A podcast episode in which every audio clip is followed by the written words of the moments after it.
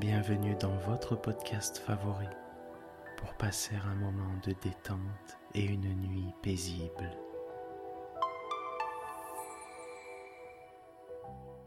Installez-vous confortablement et profitez chaque soir de votre moment de relaxation avec le podcast Dormir sans souci.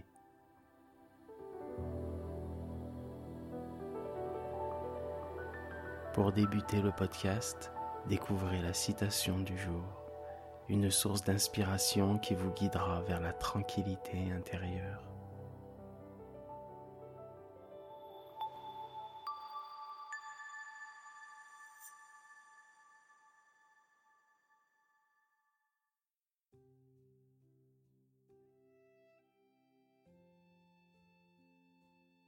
Notre citation du jour nous a été envoyée par notre abonné Amy de Montréal.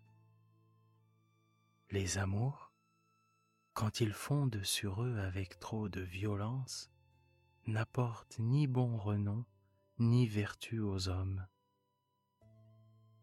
Cette réflexion d'Euripide doit nous encourager à cultiver un amour doux, avec maturité, et suggère que la véritable valeur réside dans des relations équilibrées et respectueuses.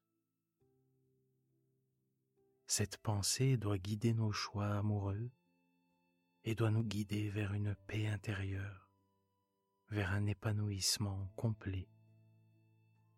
Car l'amour véritable doit être doux et bienveillant.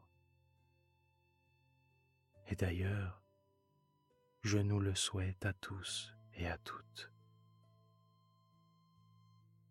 Merci, Amy.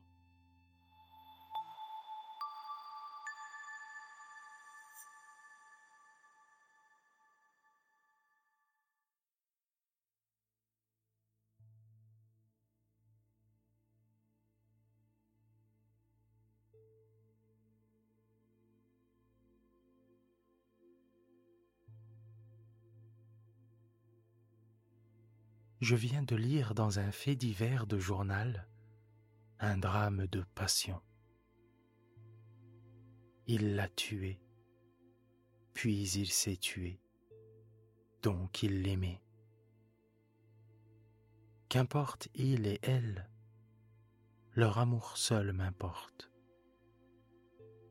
Et il ne m'intéresse point parce qu'il m'attendrit ou parce qu'il m'étonne ou parce qu'il m'émeut ou parce qu'il me fait songer, mais parce qu'il me rappelle un souvenir de ma jeunesse, un étrange souvenir de chasse où m'est apparu l'amour, l'amour comme apparaissait aux premiers chrétiens, des croix au milieu du ciel.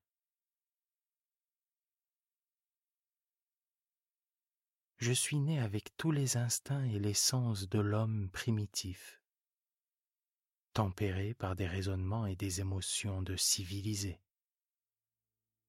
J'aime la chasse avec passion, et la bête saignante, le sang sur les plumes, le sang sur mes mains, me crispe le cœur à le faire défaillir.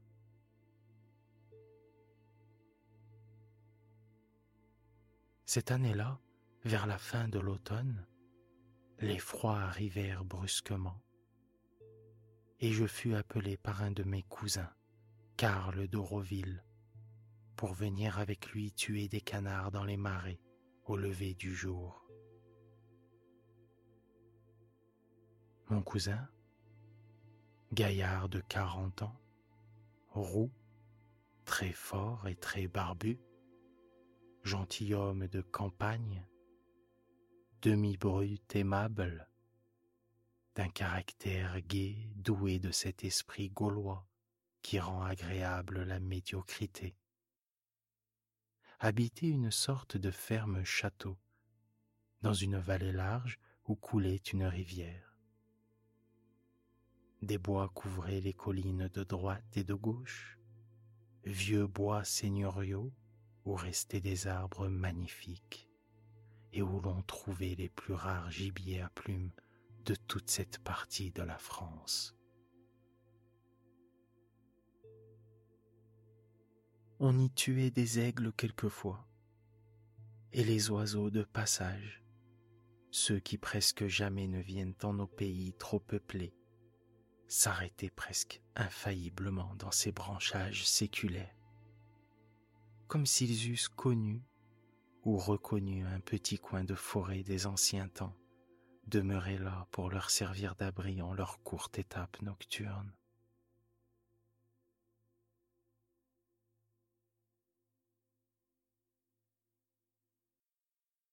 Dans la vallée, c'étaient de grands herbages séparés par des haies, puis plus loin, la rivière, canalisée jusque-là, s'épandait en un vaste marais.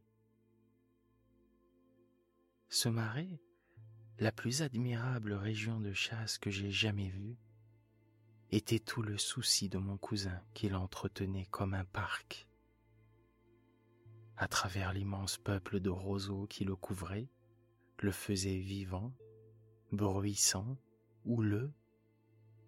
On avait tracé d'étroites avenues où les barques plates, conduites et dirigées avec des perches, passaient muettes sur l'eau morte, frôlaient les joncs, faisaient fuir les poissons rapides à travers les herbes et plongeaient les poules sauvages dont la tête noire et pointue disparaissait brusquement.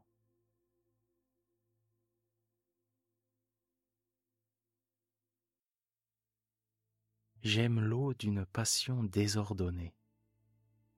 La mer, bien que trop grande, trop remuante, impossible à posséder. Les rivières, si jolies, mais qui passent qui fuient, qui s'en vont, et les marées. Et les marées surtout où palpite toute l'existence inconnue des bêtes aquatiques. Le marais, c'est un monde entier sur la terre, monde différent, qui a sa vie propre, ses habitants sédentaires et ses voyageurs de passage ses voix, ses bruits et son mystère surtout.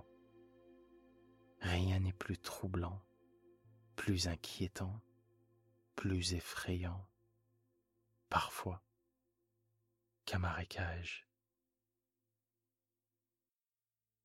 Pourquoi cette peur qui plane sur ces plaines basses couvertes d'eau? Sont-ce les vagues rumeurs des roseaux? Les étranges feux follets, le silence profond qui les enveloppe dans les nuits calmes, ou bien les brumes bizarres qui traînent sur les joncs comme des robes de morte, ou bien encore l'imperceptible clapotement si léger, si doux et plus terrifiant parfois que le canon des hommes ou que le tonnerre du ciel qui fait ressembler les marées à des pays de rêve, à des pays redoutables cachant un secret inconnaissable et dangereux.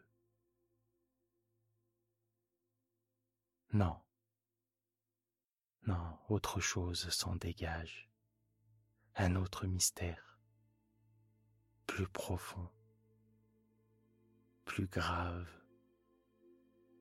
Qui flotte dans les brouillards épais, le mystère même de la création peut-être.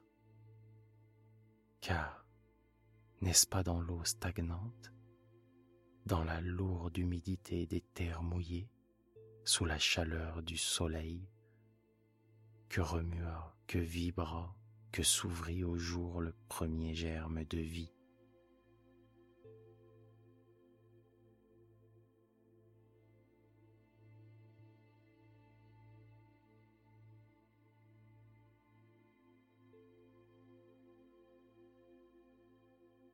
J'arrivai le soir chez mon cousin.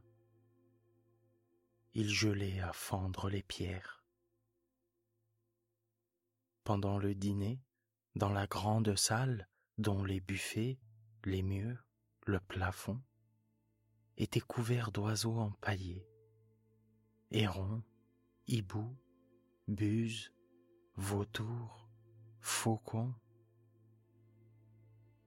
Mon cousin, pareil lui-même à un étrange animal des pays froids, vêtu d'une jaquette en peau de phoque, me racontait les dispositions qu'il avait prises pour cette nuit même.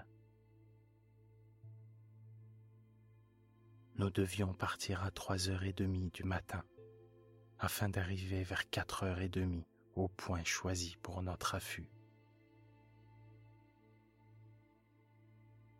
On avait construit à cet endroit une hutte avec des morceaux de glace pour nous abriter un peu contre le vent terrible.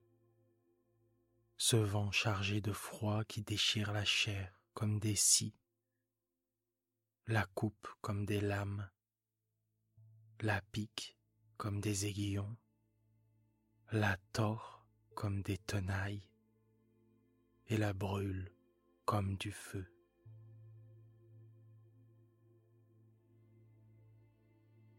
Mon cousin se frottait les mains. Je n'ai jamais vu une gelée pareille, disait-il. Nous avions déjà douze degrés sous zéro à six heures du soir. J'allais me jeter sur mon lit aussitôt après le repas, et je m'endormis à la lueur d'une grande flamme flambant dans ma cheminée. À trois heures sonnantes, on me réveilla. J'endossai à mon tour une peau de mouton et je trouvai mon cousin Karl couvert d'une fourrure d'ours. Après avoir avalé chacun deux tasses de café brûlant, suivi de deux verres de fine champagne, nous partîmes accompagnés d'un garde et de nos chiens. Plongeons et Pierrot. Dès les premiers pas dehors, je me sentis glacé jusqu'aux os. C'était une de ces nuits où la terre semble morte de froid. L'air gelé devient résistant, palpable tant il fait mal. Aucun souffle ne l'agite il est figé, immobile. Il mord, traverse, dessèche, tue les arbres, les plantes, les insectes, les petits oiseaux eux-mêmes qui tombent des branches sur le sol dur et deviennent durs aussi, comme lui, sous l'étreinte du froid. La lune, à son dernier quartier, toute penchée sur le côté, toute pâle, paraissait défaillante au milieu de l'espace, et si faible qu'elle ne pouvait plus s'en aller, qu'elle restait là-haut, saisie aussi, paralysée par la rigueur du ciel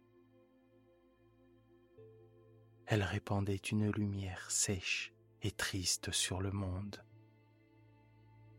Cette lueur mourante et blafarde qu'elle nous jette chaque mois à la fin de sa résurrection.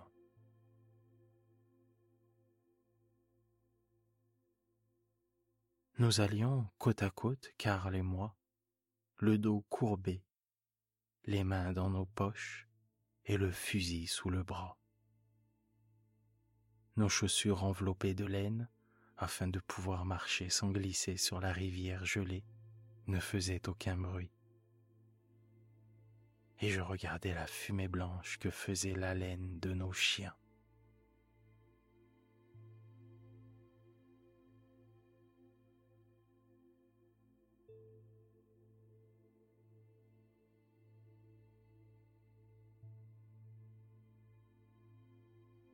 Nous fûmes bientôt au bord du marais et nous nous engageâmes dans une des allées de roseaux secs qui s'avançaient à travers cette forêt basse. Nos coudes frôlant les longues feuilles en ruban, laissait derrière nous un léger bruit. Et je me sentis saisi, comme je ne l'avais jamais été, par l'émotion puissante et singulière que font naître en moi les marécages. Il était mort, celui-là, mort de froid, puisque nous marchions dessus, au milieu de son peuple de joncs desséchés.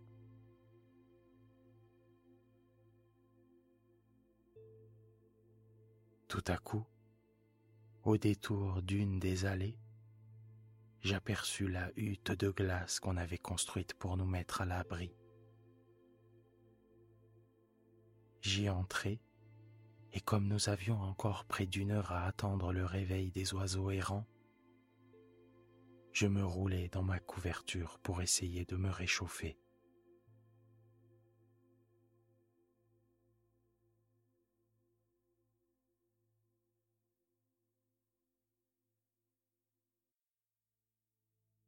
Alors, couché sur le dos, je me mis à regarder la lune déformée, qui avait quatre cornes à travers les parois vaguement transparentes de cette maison polaire. Mais le froid du marais gelé, le froid de ses murailles, le froid tombé du firmament me pénétra bientôt d'une façon si terrible que je me mis à tousser. Mon cousin Karl fut pris d'inquiétude. Tant pis, dit-il, si nous ne tuons pas grand-chose aujourd'hui. Je ne veux pas que tu t'enrhumes. Nous allons faire du feu. Et il donna l'ordre aux gardes de couper des roseaux. On en fit un tas au milieu de notre hutte défoncée au sommet pour laisser échapper la fumée. Et lorsque la flamme rouge monta le long des cloisons claires de cristal, elles se mirent à fondre, doucement, à peine, comme si ces pierres de glace avaient sué. Karl, resté dehors, me cria Viens donc voir. Je sortis et je restai éperdu d'étonnement. Notre cabane, en forme de cône, avait l'air d'un monstrueux diamant au cœur de feu poussé soudain sur l'eau gelée du marais. Et dedans, voyait deux formes fantastiques, celles de nos chiens qui se chauffaient. Mais un cri bizarre, un cri perdu, un cri errant passa sur nos têtes. La lueur de notre foyer réveillait les oiseaux sauvages.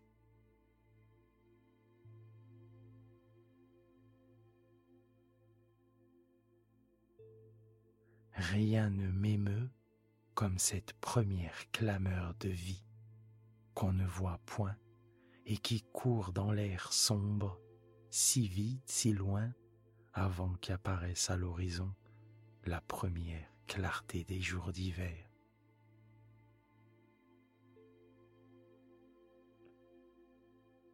Il me semble, à cette heure glaciale de l'aube, que ce cri fuyant emporté par les plumes d'une bête, est un soupir de l'âme du monde. Karl disait, Éteignez le feu, voici l'aurore. Le ciel, en effet, commençait à pâlir, et les bandes de canards traînaient de longues taches rapides, vite effacées, sur le firmament.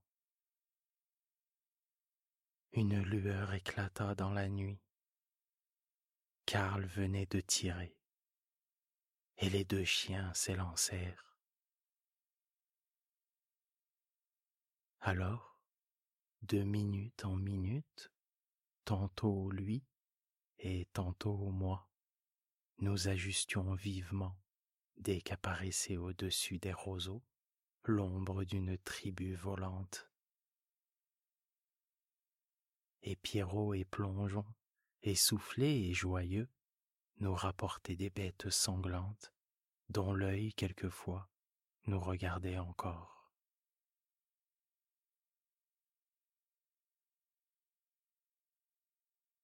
Le jour s'était levé, un jour clair et bleu. Le soleil apparaissait au fond de la vallée et nous songions à repartir. Quand deux oiseaux, le col droit et les ailes tendues, glissèrent brusquement sur nos têtes. Je tirai. L'un d'eux tomba presque à mes pieds. C'était une sarcelle au ventre d'argent. Alors, dans l'espace au-dessus de moi, une voix, une voix d'oiseau cria. Ce fut une plainte courte, répétée, déchirante. Et la bête, la petite bête épargnée se mit à tourner dans le bleu du ciel au-dessus de nous en regardant sa compagne morte que je tenais entre mes mains.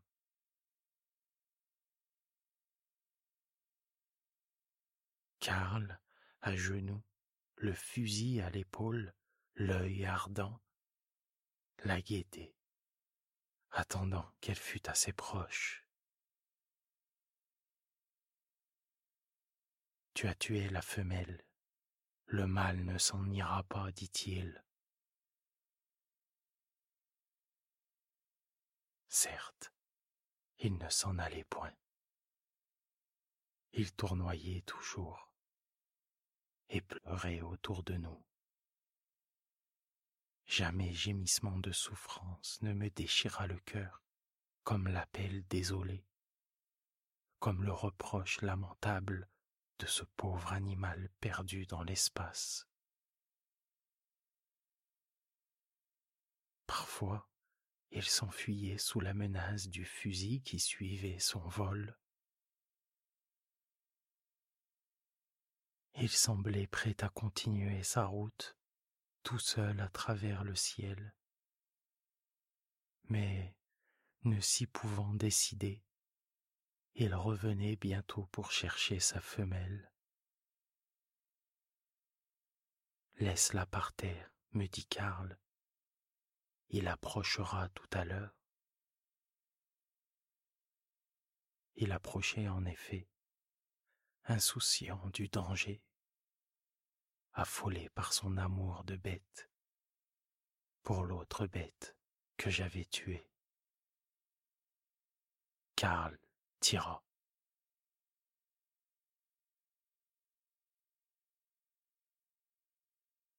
Ce fut comme si on avait coupé la corde qui tenait suspendu l'oiseau. Je vis une chose noire qui tombait j'entendis dans les roseaux le bruit d'une chute, et Pierrot me le rapporta. Je l'ai mis, froid déjà, dans le même carnier, et je repartis ce jour-là au Paris.